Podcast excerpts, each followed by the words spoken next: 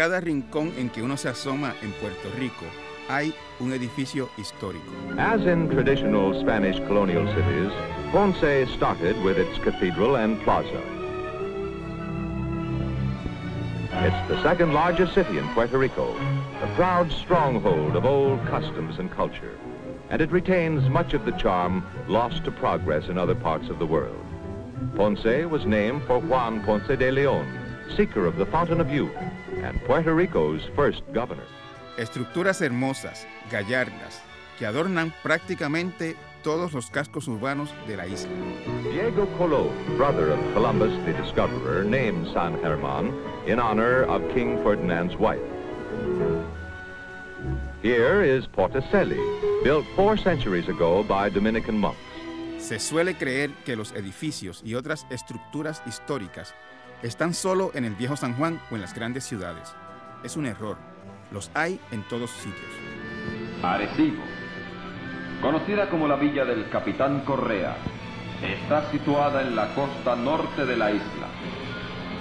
Se extiende desde el Cerro de la Monserrate hasta el mar y fue fundada en el año 1570 sobre las ruinas de la aldea india del cacique Arecibo. ¿Quién vela por la integridad de estas estructuras que en alguna medida no le pertenecen solo a sus dueños, sino que son patrimonio de toda la sociedad? ¿Existe alguna garantía de que las estructuras que nos cuentan nuestra propia historia estarán ahí mañana?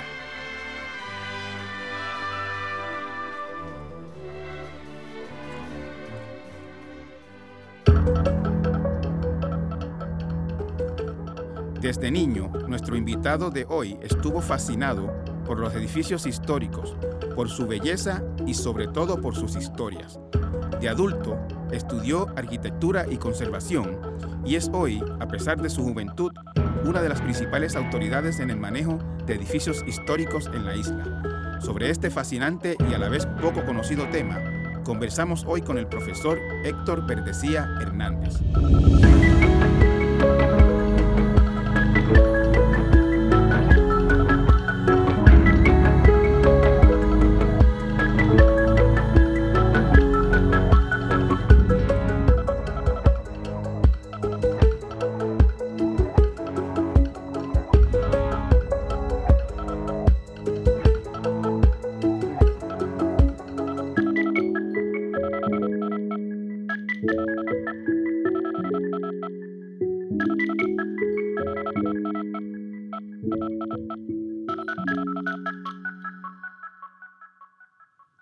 Profesor Héctor Verdecía Hernández, encantado de tenerlo en mi podcast. Eh, bienvenido. Muchas gracias, eh, Benjamín, por tenerme y, y, un placer. Empezando por el principio, profesor, eh, usted es un, un, un, estudioso, un experto en el tema de la conservación arquitectónica, de los edificios históricos, de las estructuras con, con valor cultural y arquitectónico. Eh, ¿Cómo, y usted es una persona muy joven, yo lo trato de profesor y de usted, pero me acabo de enterar que tiene 27 años. ¿Cómo, cómo una persona se enamora o, o, se, o se inclina por ese tema de la conservación de edificios? ¿Cómo, ¿De dónde le viene eso a usted? Pues en, en, mi caso, a mí siempre, desde, desde pequeño, me encantó la arqueología. Siempre me gustaba mucho la arqueología, este, todo lo que era descubrimiento de ruinas arqueológicas, yacimientos, etcétera. No obstante... ¿Tenía algún uh, trasfondo familiar o vínculo familiar con ese tema? De cómo, un niño se interesa así por la arqueología de la nada? ¿Algún libro que le cayó en las manos? ¿Cómo fue no, eso? Eh, yo, yo me acuerdo que eh, mi mamá siempre tenía muchísimos libros en casa. Eh, siempre cuando yo pequeño veía mucho Cartoon Network y veía muchos muñequitos y, y, y, y da la casualidad que muchos de los muñequitos siempre salían cosas de Egipto Here lies Cleopatra, last of the pharaohs, protector of the lost riches of ancient Egypt. Eh, y siempre me ha gustado la historia, ¿verdad? Siempre me ha gustado la historia. Me acuerdo cuando yo estaba en tercer grado en que tocaron el tema de la historia de Puerto Rico y los taínos y yo me pasaba dibujando yucayeques, este, petroglifos, etcétera, porque a mí me encantaba. O sea, yo no yo no, eh, en, ¿verdad? Yo trataba de entender cómo nosotros habíamos estado, nuestra sociedad había, se había desarrollado de ser eso, ¿verdad? Cómo había cambiado hasta lo que hoy somos. Y siempre tuve una pasión por la historia. Eh, cuando yo llegué a mi escuela superior, estudié en la Central High en, en Santurce, eh, pues yo me decidí un poco más por empezar a bregar con la arquitectura, siempre me gustó el tema.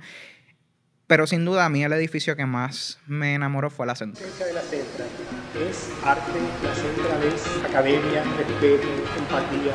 Por muchos años esta escuela ha representado eh, al Departamento de Educación y ha representado nuestro sistema educativo como una Central para mí fue como, como ese, ese edificio que tú viste y que tú ¿verdad? Desarrollaste en él y, veía, yo constantemente veía los problemas, ¿verdad? Un edificio de los 1925, siempre habían inundaciones, siempre había, este, había, tenía mucho deterioro. Y yo siempre pensaba un poco como, cómo, ¿verdad? Yo como posiblemente arquitecto podría, ¿verdad? Trabajar eso un poco.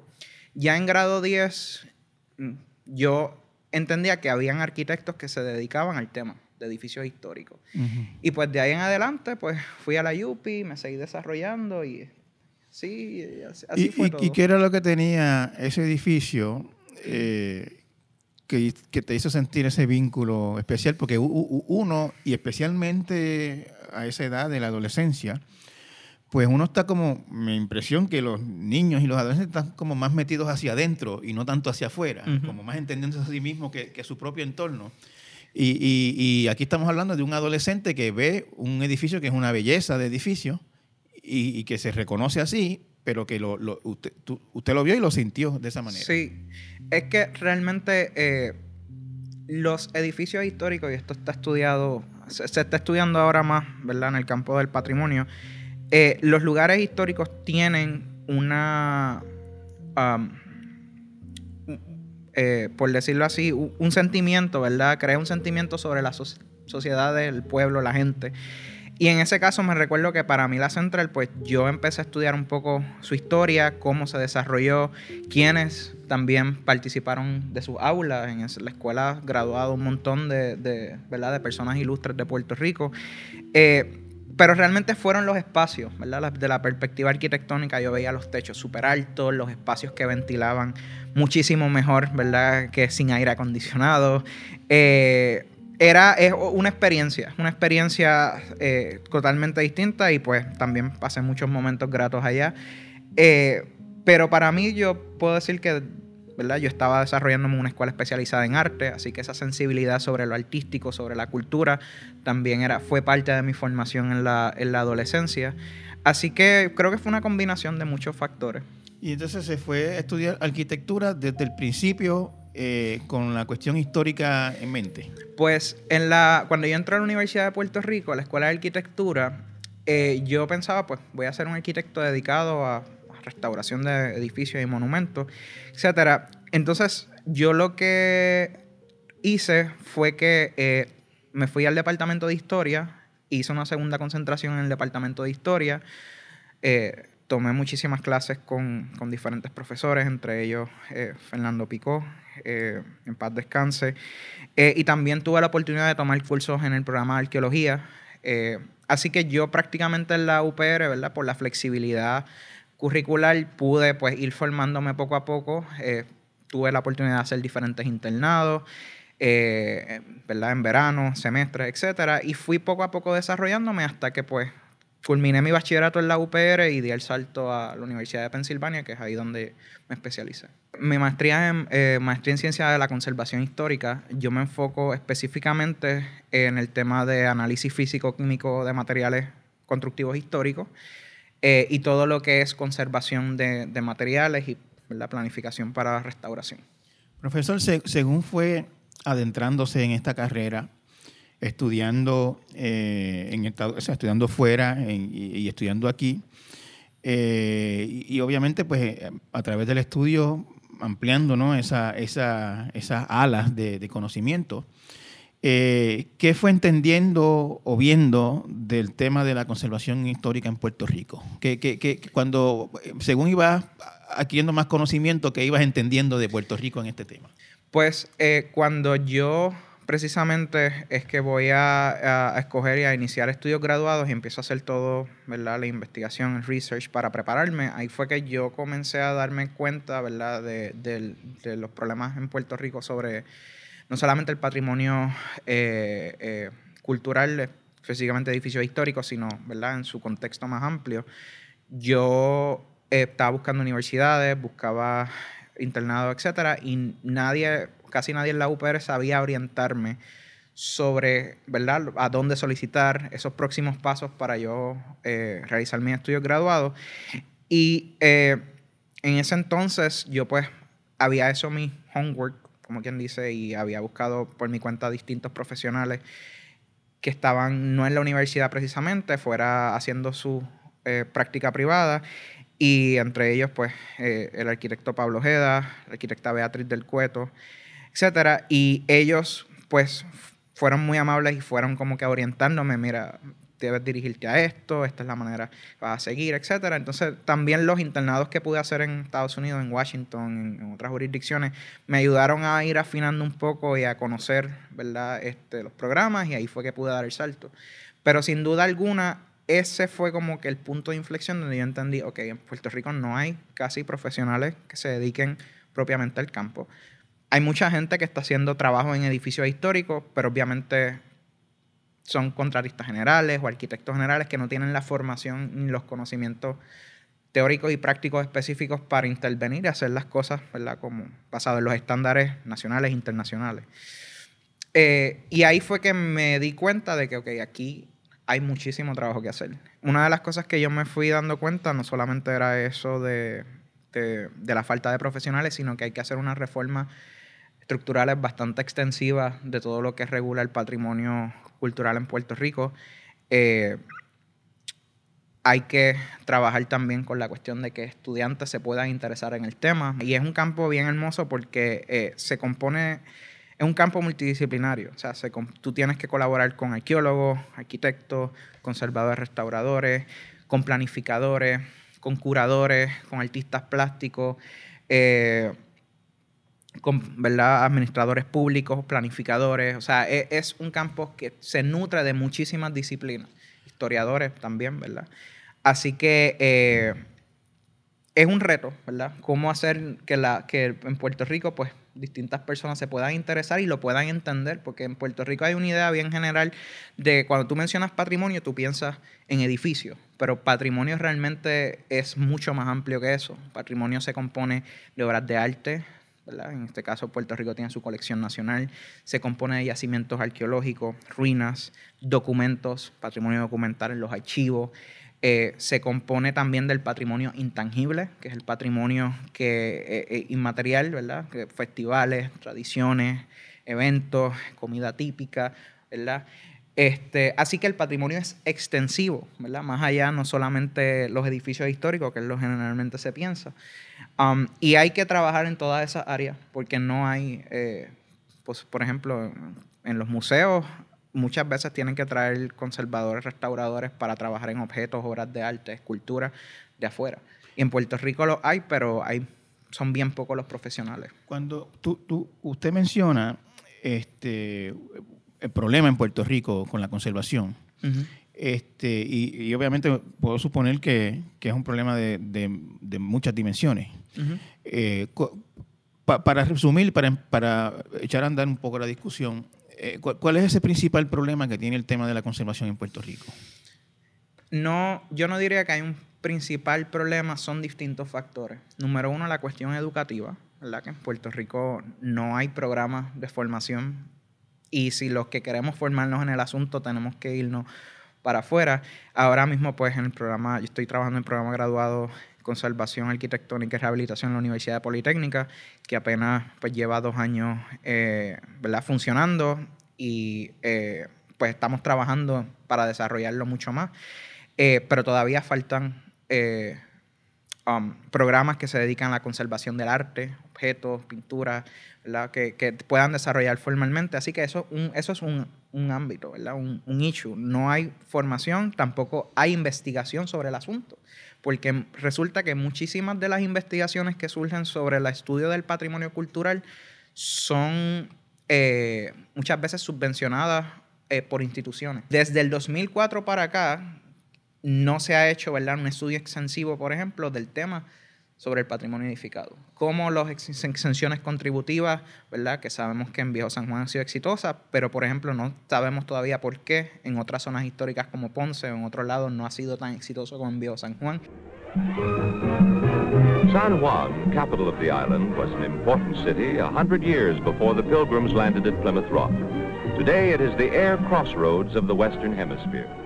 En el caso del Viejo San Juan, todo el mundo sabe que las, eh, las políticas públicas establecidas de los 50 por Ricardo Alegría, entre ellas fue la extensiones contributivas, pues dio, eh, ha, resultado en prácticamente la revitalización de la ciudad entera, ¿verdad? Y que se ha mantenido, hay unos issues ahora de gentrificación, turismo masivo, etcétera, pero eventualmente dio el efecto de que la ciudad se repoblara, ¿verdad? De, de esos efectos que había tenido la Segunda Guerra Mundial. Walk down any street in this 400-year-old city, you'll hear staccato Spanish. You'll see Spanish signs. Every square block presents a sharp contrast between Old Spain and Main Street, USA. Que había entrado la ciudad en decaer.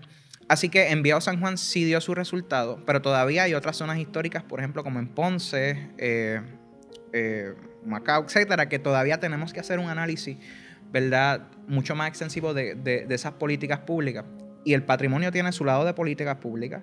Todavía nosotros también necesitamos entender cuáles son los recursos técnicos que nosotros necesitamos en Puerto Rico, ¿verdad? Para poder desarrollar el tema eh, de formación, etcétera. Así que hay que hacer, ¿verdad? Un estudio, un análisis mucho más extensivo de lo que hace falta en el patrimonio y todavía en Puerto Rico no, no eso no lo tenemos.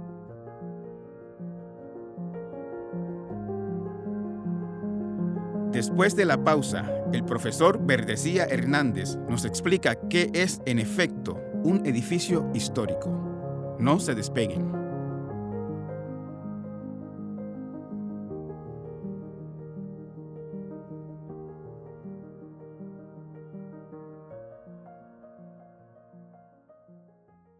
Infórmate con hechos y análisis todo el año. Únete a la comunidad de El Nuevo Día. Visita suscripciones.elnuevodía.com.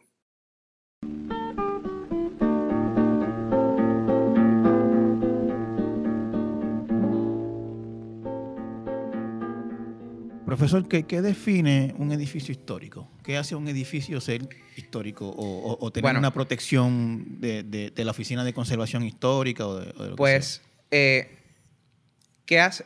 Te, puedo mencionar lo que dice la ley y, lo que realmente se entiende a nivel del field, de la disciplina.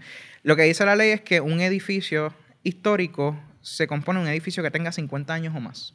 Eso es lo que dice la ley. Y que tenga un, significado, ¿verdad? Eh, bajo esa definición así, a grandes rasgos, debe haber miles de edificios sí, Sí, sí, sí, definitivo. Y estamos ahora entrando al momento en que en el 2021 los edificios del 71 para atrás, bajo la ley ¿verdad? federal y la ley estatal, se empiezan a considerar edificios históricos. Today, San Juan is a thriving modern metropolis, the capital of Puerto Rico. But there is a part of the city where many streets and buildings remain much as they were three centuries ago. This is a square in the old part of the city honoring Christopher Columbus, who discovered Puerto Rico on his second voyage to the New World in 1493. Y antes de seguir, eh, y no sé si es el momento de explicarlo o quizás un poquito más adelante para, para porque me, quería hablar todavía de lo que se entiende en la disciplina por edificio histórico. En un edificio histórico eh, uno no puede hacer lo que le da la gana, básicamente. No. Bueno, aunque, aunque, uno sea el dueño. Bueno, se supone en teoría, ¿verdad? Eh, la cuestión de, de, del patrimonio, ¿verdad? Es que el patrimonio o, ¿verdad? un edificio histórico se designa, se designa, hay unos mecanismos legales ¿verdad? Bajo, que el Estado impone para trabajar ¿verdad? su protección. Porque uno de los issues con el patrimonio, y no solamente con los edificios históricos, es que en la disciplina se entiende que el Estado tiene un rol para, ¿verdad? sobre la protección del patrimonio cultural, sea eh, un edificio, un objeto, una colección, yacimiento arqueológico, etc. ¿verdad? Porque eh, se entiende que el sistema económico puede comerse, ¿verdad? E, e, es un recurso finito, un recurso finito. Y por eso el Estado, ¿verdad?, asegura, y no es solamente a nivel de Estados Unidos, a nivel internacional, tiene que tener unas regulaciones sobre el uso del patrimonio y sobre cómo se trata, porque el patrimonio es algo que no, no a nosotros no nos pertenece, ¿verdad?, eh, como individuo. Es algo que tiene un significado para una comunidad, para un pueblo, para una nación. El Instituto de Cultura Puertorriqueña presentó hoy la primera guía ciudadana para la conservación del patrimonio histórico de Puerto Rico, que fue preparada por el Consejo de Estudiantes de Arquitectura de la Universidad de Puerto Rico, recinto de Río Piedras, y está endosada por la Oficina Estatal de Conservación. Quería rapidito, rapidito, eh, eh, entrar un poquito más en esa definición de, de edificio histórico, porque si la definición son 50 años, en Puerto Rico, eh, a partir de los años 60, eh, se construyeron estas urbanizaciones grandes como eh, se me ocurre Levitown, Puerto Nuevo, etcétera, que habrá casas ahí que si no han cumplido 50 están por cumplirlo. O algo. Yo le puedo decir que, por ejemplo, mi urbanización, yo vivo aquí en Bayamón, en Aldine, se hizo en el 63 y ya es una urbanización que si quisieran, se pudiese designar como un distrito histórico, ¿verdad? Eh, eso es importante, se quisiera, no, no, no es automático. No es automático. Y esa, es, y esa es la cuestión. En otros lugares del mundo, por ejemplo, tú vas a Europa, ¿verdad? Y tenemos que, tengo que plantear que la disciplina de la conservación histórica del patrimonio sale de Europa. Pero, por ejemplo, allá... Donde hay edificios de 400 o 500 años. 800 años. 800 años. Se sabe. Eh, sale la disciplina de allá, principalmente de Italia, Inglaterra, eh, que son, ¿verdad? Francia, que son las filosofías y lo de allá. Un pequeño paréntesis. El edificio más viejo en Puerto Rico, ¿cuál es? El Morro. No, entiendo que no, no es, no, el morro, no. Yo creo, actually, que está entre... El edificio más viejo en uso, digamos. Porque... En, yo creo que yo creo que sería la fortaleza, entre la fortaleza y Casablanca, la que fueron como que las edificaciones eh, primeras, ¿verdad? Que se hicieron. Obviamente ha tenido muchísimos cambios, etcétera, pero entiendo yo que, que es eso. Me pudieran corregir historiadores. Estamos hablando de lo que... Sí, de, de, la, de la cuestión, ¿verdad? En pues, por ejemplo, tú tienes políticas públicas en, Italia o en, esto, que automáticamente un edificio cumple tal edad, automáticamente queda bajo la jurisdicción del gobierno y tú tienes que tener una protección, etc. Nuestro andamiaje, ¿verdad? Eh, que viene obviamente de, Estados Unidos, no permite precisamente eso, ¿verdad? Porque la propiedad privada es un, nicho bien fuerte dentro de nuestro sistema socioeconómico. Eh, y la manera en que entonces Estados Unidos lo ha trabajado desde los años 30, ¿verdad? Que, que ha cogido el auge, es que eh, en Estados Unidos los estados y territorios son los que regulan el patrimonio, no es el gobierno federal. Por lo tanto, los estados independientemente designan sus diferentes legislaciones, etcétera, sobre el tema. Y en Estados Unidos, generalmente los counties o los gobiernos locales, equivalentes a municipios acá, son los que tienen la última palabra en las regulaciones. En Puerto Rico es un caso como híbrido, porque en Puerto Rico quien regula realmente es el Instituto de Cultura Puertorriqueña y todo está centralizado, los municipios no tienen injerencia, ¿verdad? Este, eh, en todo lo que es designar patrimonio, etcétera aquí el andamiaje está medio, eh, eh, es, hay que revisitarlo completamente porque tú tienes diferentes listados, eh, diferentes cosas, ¿verdad?, que hace cada agencia y eso pues confunde al público en general. Pero en síntesis, lo que se hace en Estados Unidos y a nivel mundial es que se hace, los estados establecen una lista donde esté ese patrimonio. Y esa lista puede tener edificios históricos, puede tener objetos, obras de arte, para poder, ¿verdad?, saber dónde está cada cosa y tener, ¿verdad?, ejercer su protección. E, en Puerto Rico, digamos, eh, según lo entiendo de lo que me acaba de explicar, eh, es el Instituto de Cultura el que define que este es un edificio histórico o que no lo es. Sí. El y, perdóname, y hay que hacer una solicitud o un proceso. Sí, es un, es un proceso y es complejo.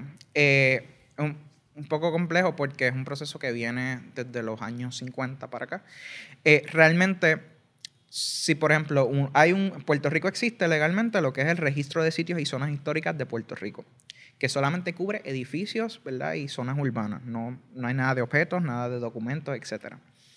Por lo tanto, si uno quiere nominar, como pasó en el caso de la Luchetti, que recientemente fue designada, uno pues tiene que eh, ir al reglamento conjunto de la Junta de Planificación, porque la ley establece que la Junta de Planificación es quien designa una zona histórica o un edificio histórico. Por lo tanto, uno tiene que llenar una ficha, hacer una investigación histórica, es prácticamente demostrarle a la Junta de Planificación por qué merece ser designado e incluido en esa lista.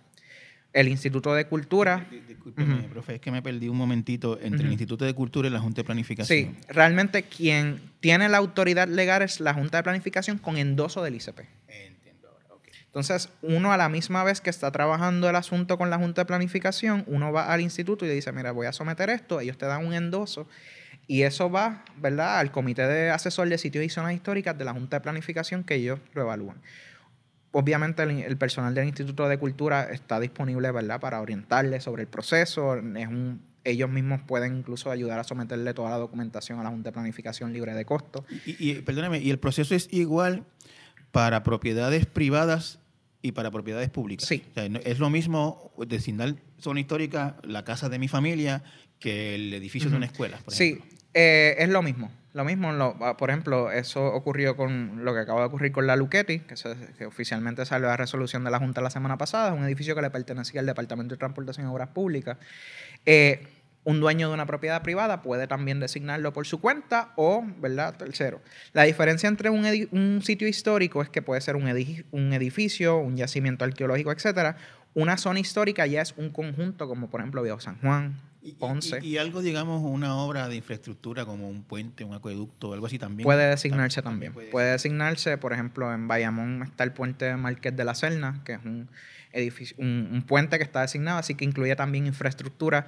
Pero hay unos criterios en el reglamento conjunto que son los que te dicen, pues, el- el- el- ese puente tiene que ser, eh, o edificio, etcétera, tiene que cumplir con estos requisitos. Porque haya vivido una persona ilustre ahí, porque haya sido un evento significativo para la historia de Puerto Rico, porque sea la obra de un maestro, un artista, ¿verdad? La disciplina, porque tenga un estilo en específico. Son diferentes categorías y uno tiene que presentar la evidencia a la Junta de Planificación que, que me sustente que es viable y, tiene, y es significativo por esa categoría en específico. Antes de la próxima pregunta, que, que quiero hacer esta. eh, eh, una vez se designa un sitio, eh, lugar histórico, ¿qué pasa entonces con ese edificio? ¿Qué, qué no se puede hacer? ¿Qué, qué- qué Pues- se puede hacer, etcétera? eh, a- el edificio, ¿verdad? O, o la zona histórica, todo lo que se haga, el Instituto de Cultura tiene la jurisdicción para aprobar, ¿verdad? Y endosar cualquier tipo de proyecto que se haga, incluso hasta demoliciones. Así que, ¿verdad? Hay el reglamento conjunto de la, ¿verdad? O la Junta de Planificación establece los límites, ¿verdad? Legales de lo que uno puede hacer. Uno tiene que cumplir con tal cosa, etcétera. Este, pero todo pues tiene tendría que pasar por la Junta de Planificación, por el Instituto de Cultura, que es el ente regulador en Puerto Rico sobre el patrimonio. eso es, digamos, eh, todo es todo. Si yo le quiero poner unas ventanas a un edificio histórico, necesito la aprobación de la Junta de Hay, Planificación. a- el- el- necesita el endoso del instituto. Eh, el proceso es bien sencillo porque tú simplemente sometes por el sistema de permisos único de OCPE y el Instituto de Cultura bajo tiene dos programas que es Patrimonio Histórico Edificado de Arqueología y ellos pues tú tienes a veces tú tienes que tener aprobación de los dos programas o de uno, pero ellos generalmente en el sistema electrónico lo ven y para y evalúan para el endoso. Yo lo oigo hablando de, de un comité en la Junta de Planificación, el permiso en el Instituto de Cultura, este y, y en Puerto Rico todo lo que tiene que ver, o sea, toda actividad oficial, toda actividad gubernamental, pues eh, eh, en la práctica es mucho más complicada de lo que, de lo que se ve en la teoría. En este tema, eh, ¿existe eso también? ¿Existe el quedarse tres años esperando por un permiso? El, el, el- el intereses económicos eh, haciendo lo que da la gana? Eh, ¿Hay ese tipo de problemas con la cuestión de la conservación histórica? Eh, como todo. Yo, yo, diría que sí. Sí. Sí los hay. Y uno de los issues, ¿verdad? Es que, por ejemplo, en el caso... siem- hay mucha confusión en el país sobre, por ejemplo, lo que hace el Instituto de Cultura como agencia y lo que hace la Oficina Estatal de Conservación Histórica. Porque a pesar de que son agencias que están ahí, pero la gente no entiende su función y a veces van a Chipo, ¿verdad? Eh, que es la Oficina Estatal de Conservación Histórica. eh, y para someter permiso, etcétera, y de Chipo le dicen, no es aquí, o simplemente te puedo dar un endoso, pero no van y cumplen con ICP. O sea, hay, hay un... el, el issue es que no, como el andamiaje está estructurado, no permite que haya una flexibilidad y una... Y, y, ¿verdad? y que el pueblo esté orientado para saber a dónde ir. Entonces, eh, por ejemplo, y te voy a explicar la diferencia básica entre la Oficina Estatal de Conservación Histórica y el ICP. El Instituto de Cultura, a nivel de la ley de Puerto Rico, a nivel estatal, tiene toda la potestad para regular, ¿verdad? Porque lo, sabemos que los territorios y los estados regulan internamente el patrimonio. La Oficina Estatal de Conservación Histórica, que está adscrita a la Oficina del Gobernador, pero es una agencia eh, creada por ley, eh, ellos simplemente evalúan todos los proyectos que vayan a ocurrir en edificios históricos, en yacimientos arqueológicos, que tengan ¿verdad? dinero federal. Tengan dinero federal. Eh, evalúan también lo que son las nominaciones al National Register for Historic Places, porque hablamos del registro de, estatal de Puerto Rico bajo la Junta de Planificación, pero hay uno también que es el de Washington, que es generalmente que la gente menciona aquí, vamos, a vamos a nominar el National Register, etc. El issue es que como el gobierno federal no regula, tú incluir una propiedad en ese listado no necesariamente la protege de demolición o lo que sea, porque es simplemente decorativo. La Oficina Estatal de Conservación Histórica también administra fondos federales que vienen del Departamento del Interior, National Park Service, para investigaciones, para trabajar assessment, eh, nominaciones, etc. Así que la Oficina Estatal de Conservación Histórica es el enlace de Puerto Rico con todos los dineros federales, todo ese dinero que viene, pero el Instituto de Cultura es quien ejecuta la política pública. la, pregunta era un poquito eh, si, ese, si, ese andamiaje funciona como, como, como no funciona mucho en Puerto Rico. Realmente sí. Yo entiendo que hay un problema en el andamiaje ¿verdad? de la agencia y no solamente el andamiaje de las agencias, sino incluso la, la ley. En Puerto Rico no existe una ley de patrimonio. Eh, eso es otro asunto. Pero en cuestión del andamiaje de las agencias, pues tú tienes al, a la Oficina Estatal de Conservación Histórica que está recibiendo todos estos dineros federales, todos estos dineros para fomentar las nominaciones, etcétera. Pero entonces, que, pero esa agencia no regula en Puerto Rico. Entonces tienes al Instituto de Cultura que pues cada año la Junta de Control Fiscal sigue reduciendo el presupuesto y no tiene personal suficiente para ejecutar la regulación, ¿sabes? Eh, eh, en términos generales, eh, yo quiero, tengo un edificio en mi pueblo y quiero declararlo un, sitio histórico, un edificio histórico. Eh, ¿El proceso puede durar un mes, dos meses, seis meses, un año, dos años? Pues en el caso, y puedo hablar un poco de la Lugetti, por ejemplo, se sometió la nominación en mayo y ahora en septiembre fue que la Junta de Planificación respondió y pasó la resolución. Así que se tardó de mayo a ahora septiembre 10. Bueno, considerando lo que toman algunos permisos en Puerto Rico, es, bastante razonable lo que se tardó. Sí. Y, otra pregunta que quería hacer. Eh, yo tengo un edificio, yo sé que el edificio que queda frente a mi casa o mi negocio es un edificio histórico. O qué sé yo, yo sé que tiene 70 años de construido, 80 o algo así. Y de momento yo veo que empiezan a demoler o algo por el estilo que alguien está eh, cambiándole, derrumbándole el frente o lo que sea. y yo sé que es un edificio que tiene su valor, pero no es mío. ¿Qué, yo puedo hacer? Pues eh, una de las eh, cuestiones que tú puedes someter una querella en el Instituto de Cultura y el Instituto de Cultura puede, tiene la autoridad legal para, por ejemplo, paralizar obras, tiene unas herramientas para trabajar el asunto. ¿Y, pasa, pasa? Sí, muchas veces sí. este, por ejemplo, en, los 60 era bien famoso que en, la zona histórica de Ponce, casas súper hermosas de madera, cogían los fines de semana y quemaban. Quemaban para demoler, para hacer lotes, tú sabes. Hacer lotes de parking o hacer cosas. Y eso ocurría, obviamente, porque no, no era el 8 a 5 del, del gobierno, etcétera. Este, pero ahora, ¿verdad? Con la cuestión de los emails, etcétera, es un poco más flexible el, proceso, es mucho más rápido. Pero sí existe, ¿verdad? La, el ICP tiene la autoridad legal, ¿verdad? De, de paralizar y hacer lo que tenga que hacer, incluso imponer multa.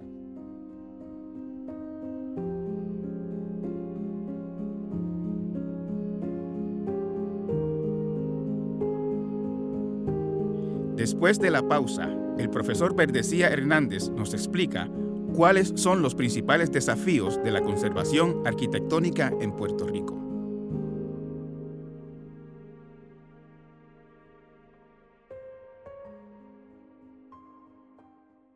Infórmate con hechos y análisis todo el año. Únete a la comunidad de El Nuevo Día. Visita suscripciones.elnuevodía.com.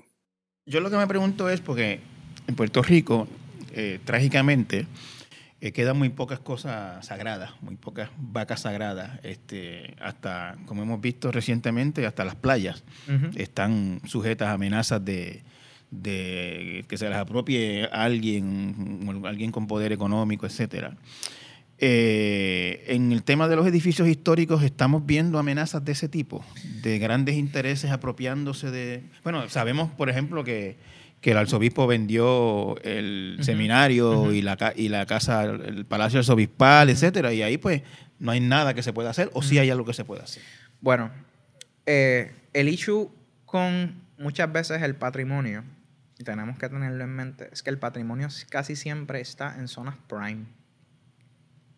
Y eso, pues, tiene un efecto sobre, eh, específicamente cuando hablamos de patrimonio edificado, tiene un efecto en que muchas personas quieran, específicamente la gente que está mudándose a Puerto Rico, quieran adquirir esos espacios eh, y no solamente, por, vamos al caso del Viejo San Juan, que es el caso estrella, no solamente es el caso del arzobispo, por ejemplo, el colegio de, de que también lo compró una, una eh, señora extranjera, creo que es de Francia.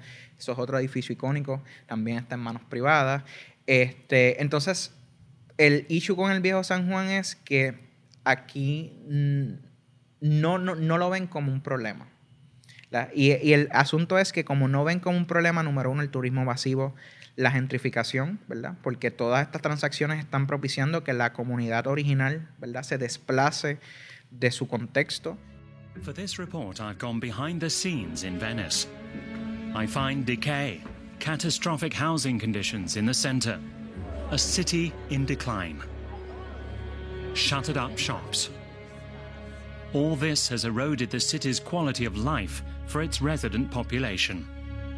También las instituciones culturales, que siempre han sido parte de la historia del viejo San Juan y que definen el carácter urbano, también van desapareciendo poco a poco, ¿verdad? Pues eso va a pasar con el Centro de Estudios Avanzados, ¿verdad? Este, a menos que eso se revierta o no sé qué va a ocurrir ahí. Sabemos que pues ellos tienen cinco años eh, de plazo.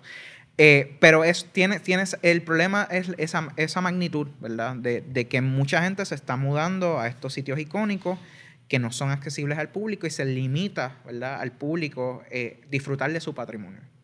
Y ese es el caso, por ejemplo, del auge hotelero en Viejo San Juan. Pero ¿qué, qué, se puede hacer con eso? Si algo, por ejemplo, eh, yo entiendo que uno de estos eh, personas de la Ley 22 compró el convento, el hotel El Convento. Pues una de las cuestiones es que, ¿verdad? Y podemos hablar de sitios como, por ejemplo, Florencia, Venecia, etcétera, que han tenido un problema de sobreturismo. Y sobreturismo es que eh, tienes una cantidad de personas entrando a la zona histórica que rebasan la capacidad, ¿verdad?, de esa zona histórica de poder administrar sus servicios, de poder albergar gente.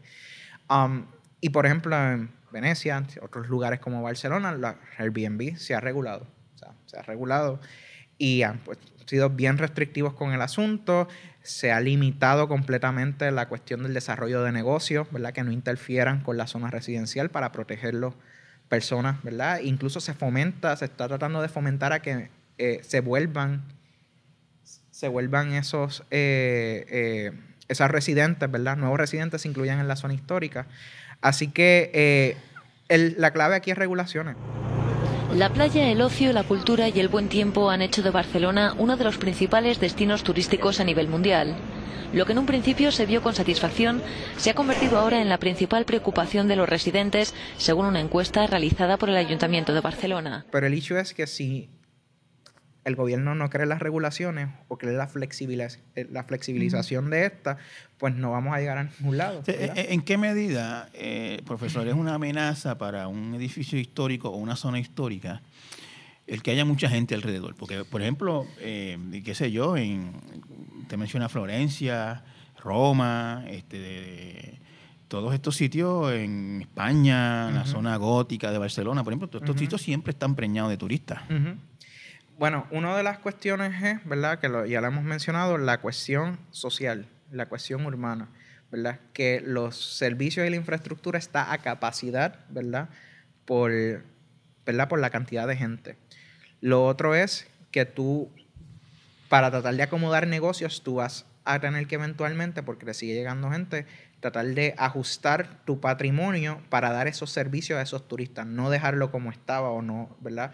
Tú vas a va, el, el, comercio, ¿verdad? Va a tratar de transformarlo para que sea el servicio al turista y no servicio al de aquí, ¿verdad? Entonces, aquí, la pregunta es, ¿quién está al final disfrutando de su patrimonio? Si es el pueblo o si es los de afuera. Eh, en el viejo San Juan se ha hablado, yo por años ha habido esta discusión de si se debe limitar o incluso prohibir el acceso vehicular. Eh, yo recuerdo incluso haber leído alguna vez que había calles en peligro de hundirse por el peso de los carros. Eh, eso, sí, eso, es real, eso es así, eso es una amenaza todavía. Sí, y, lo es. el hecho es que um, las calles del viejo San Juan, la mayoría de ellas tienen túneles subterráneos, ¿verdad? Porque eso eran los, son los alcantarillados todavía, ¿verdad? El sistema de acueducto Entonces, eh, todavía es un peligro la cuestión de los carros. El, el hecho es que es un nicho complejo, ¿verdad? No, no necesariamente tú puedes de un día para otro cerrar la calle o las calles del viejo San Juan sin, número uno, tener un plan de tráfico, número uno, tener una infraestructura de vehículos, ¿verdad? De carritos, que te pueda dar servicios a los restaurantes, que te pueda trabajar correctamente la disposición de los, de desperdicios sólidos. Este, así que requiere realmente una cuestión de gerencia y planificación, no solamente del municipio, a nivel estatal, porque tenemos agencias del gobierno estatal en el Viejo San Juan, y a nivel federal, porque recordemos que los parques nacionales, Morro, San Cristóbal, están bajo propiedad del gobierno federal. La aduana en el recinto sur es propiedad federal.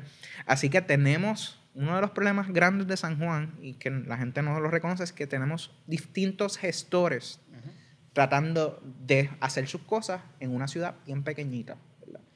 Y esa, y esa falta de coordinación entre comerciantes, municipio, Estado, federal, es lo que ha creado un poco el, el problema que tenemos. Es uno de los factores más que abonan ese hecho. Aparte del viejo San Juan, o sea, todo el mundo habla del viejo San Juan como esta gran zona histórica de Puerto Rico, y lo es, y, es una preciosidad, de verdad, a pesar de todos sus problemas, es un sitio de los más agradables para estar en Puerto Rico, para caminar y etcétera. Eh, hay otras zonas, yo, yo, veo edificios históricos en los sitios, mm, o edificios viejos, digamos, en los sitios más insospechados. Por ejemplo, en los calcos urbanos de los pueblos más pobres, no es inusual ver un edificio. Antes hacían eso, que le ponían el año de construcción eh, arriba, encima de la puerta, 1920, 1915, qué sé yo. Eh, esos edificios, alguien, o sea, ¿alguien está pendiente de ellos, de que se conserven, de que se mantengan? El, um, muchos de los edificios, en, ¿verdad? Puerto Rico siempre se piensa, viejo San Juan, patrimonio. Ese es el patrimonio de Puerto Rico, tal vez Ponce, ¿verdad? La Pero una de las cosas, eh, y, ¿verdad? y voy a ir rapidito a la pregunta, es que Puerto Rico, la gran mayoría de la población por 400 años vivió en los campos y en los cascos urbanos, o sea, en el resto de la isla. Y muchas veces nosotros nos fijamos que el patrimonio simplemente está en los cascos urbanos y decir, pero hay todavía muchísimo que investigar sobre cómo nuestros ancestros trabajaban eh, ¿verdad? en los campos, desde las haciendas cafetaleras, azucareras, eh, eh, ¿verdad? pero para ir a la pregunta tuya, es tricky porque en Puerto Rico hay 12 zonas históricas designadas, oficialmente bajo la Junta de Planificación, Instituto de Cultura, etc. Tenemos Viejo San Juan, Ponce, Guayama, Caguas. Eh, Mayagüez. No, Mayagüez no. Caguas, eh, Miramar, Sagrado Corazón, siete. Este. Creo que Coamo. Creo que Coamo también. Um, y no me acuerdo si era Ensenada. Son, son, son varias. no, yo sé que, por ejemplo, Arecibo no tiene Aguirre, Aguirre no está ahí. Aguirre también. Este, pero, por ejemplo, Mayagüez, Arecibo ni Yauco tienen ahora mismo. Es, un nicho. Este, Arecibo, después de las dos calles que rodean la plaza, más allá de eso, eso es zona de desastre. Eh, ese, ese casco urbano está súper deteriorado y edificios que se ve que eh, son edificios bonitos de su, de su tiempo que están básicamente... Sí, eh, en muchos de los issues con esto, eh, ¿verdad? Y, y regresando un poco a la pregunta, se supone que quien vigile, ¿verdad? Volvemos, es el Instituto de Cultura. Eh, mucha gente, pues, los alcaldes también son sensibles, muchos de ellos, o, los centros culturales en los municipios, también como que están pendientes y protegen. Eso ha pasado, por ejemplo, en Mayagüez con la Sociedad Protectora del Patrimonio Mayagüezano. Mucho de la protección recae no solamente en el instituto, sino en la acción ciudadana. Mucha gente organizándose a nivel municipal, en los pueblos, a nivel regional, para proteger su patrimonio ante ¿verdad? el gobierno que no tiene o los recursos o simplemente claudica a su deber en ese aspecto. Eh, en el caso de lo que es zonas históricas, etcétera, eh, hay mucha falta de mano de obra, ¿verdad? Para trabajar. Eh, por ejemplo, los albañiles, lo que es albañiles o personas que sepan trabajar específicamente el tema de ladrillo, que en Puerto Rico, en Puerto Rico hay muchísimo construido el ladrillo, ¿verdad? De nuestros tiempos bajo España, el principio del siglo XX.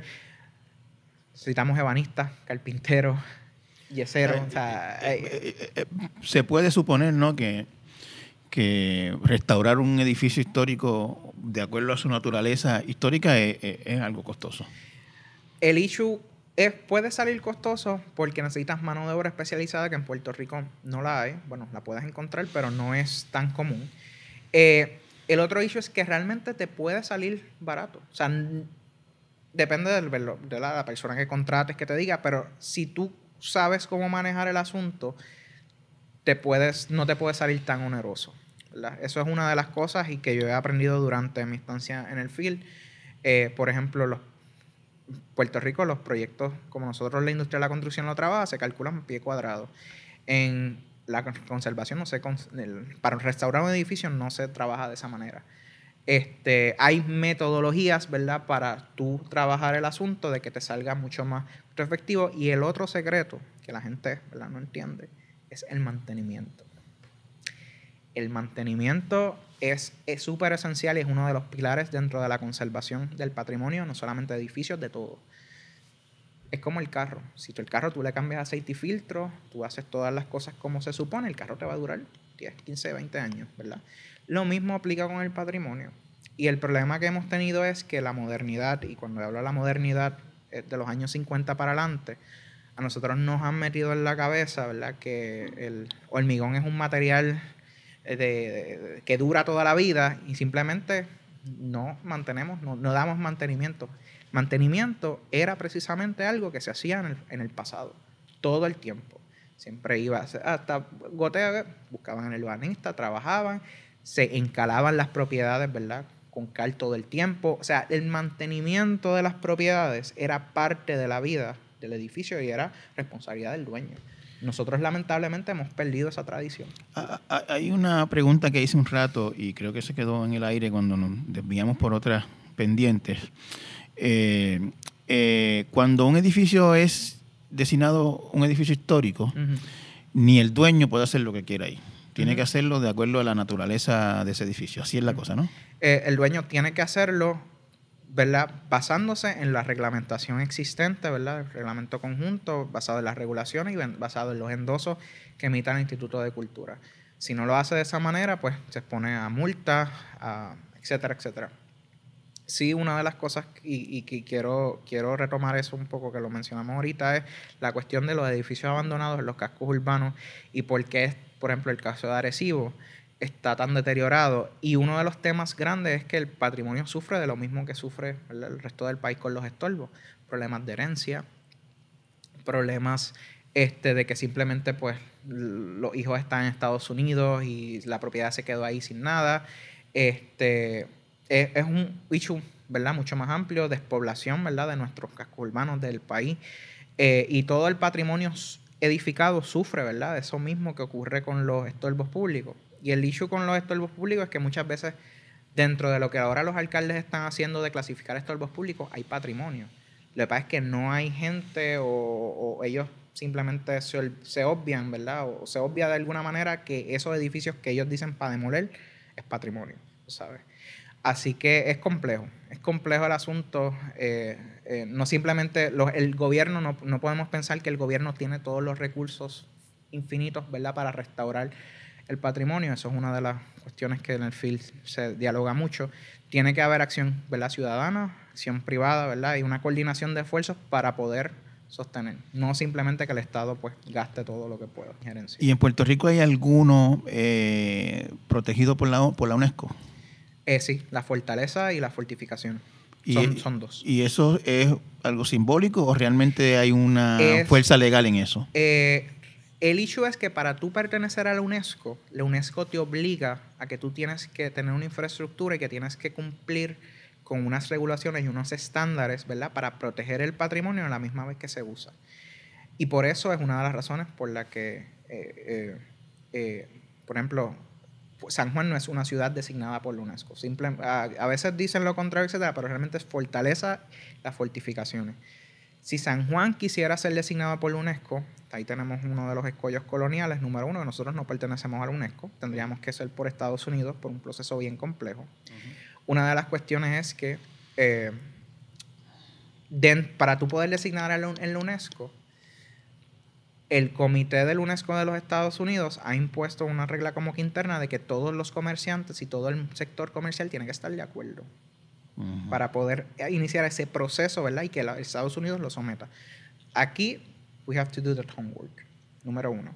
Y lo otro es que tú tienes que tener una infraestructura que te pueda hacer la ciudad resiliente, sostenible, que pueda haber un control y unas regulaciones efectivas, que pueda haber participación comunitaria en la toma de decisiones. O sea, hay unos estándares, ¿verdad? Hay unas cosas que la UNESCO te dice tú tienes que cumplir si tú quieres pertenecer a este registro de ciudades históricas que es súper prestigioso, ¿verdad? ¿Y qué valida eso? Realmente que pues si la ciudad está dentro del UNESCO, pues obviamente el turismo y es un reconocimiento internacional, etcétera, te va a ayudar. Pero pues eso es prácticamente la, la cuestión. Profesor, ya un poquito resumiendo esta charla, eh, y, voy a más o menos a, a- a resumir lo que, lo que aprendí yo, que, que soy un, un- un analfabeta en, en este tema, es que existe una eh, infraestructura legal y administrativa para proteger lo- las edificaciones históricas en Puerto Rico, que funciona relativamente bien, no quizás perfectamente, pero, pero se, se- Funciona, tiene, fu- funciona limitadamente, diría yo. Tiene sus fallos grandes, ¿verdad? Pero eh, la razón por la que esos fallos existen no es no, no, precisam- no solamente por el andamiaje como está. Necesita más agarres, Recursos, recursos económicos, necesita una ley de, necesitamos una ley de patrimonio que pueda ampliarse y que se considere lo que es colecciones privadas, por ejemplo, lo que eh, lo- son las colecciones, por ejemplo, en las iglesias, lo que son obras de arte, documentos. O sea, necesitamos, el ICP ahora mismo, por ejemplo, no tiene garras legales para entrar en esos otros ámbitos del patrimonio porque la ley, no existe ley. Eso es un aspecto. Y lo otro es que pues tampoco tiene el personal técnico suficiente, ¿verdad?, para poder manejar el asunto. Profesor, y como alguien que básicamente desde adolescente está interesado en este tema y, trabaja en esto y lo, lo piensa y lo, y, lo, y lo vive, ¿no?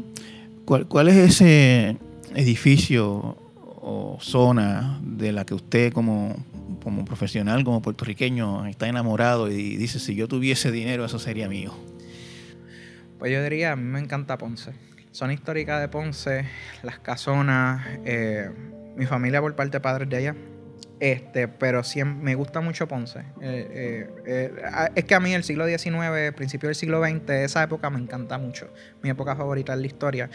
Y pues Ponce precisamente y el sur de Puerto Rico pues vio su expansión durante esa época y, su desarrollo urbano. Así que me gusta muchísimo más esa, ¿verdad? esa arquitectura neoclásica, esa arquitectura del siglo XIX que, que por ejemplo vio San Juan.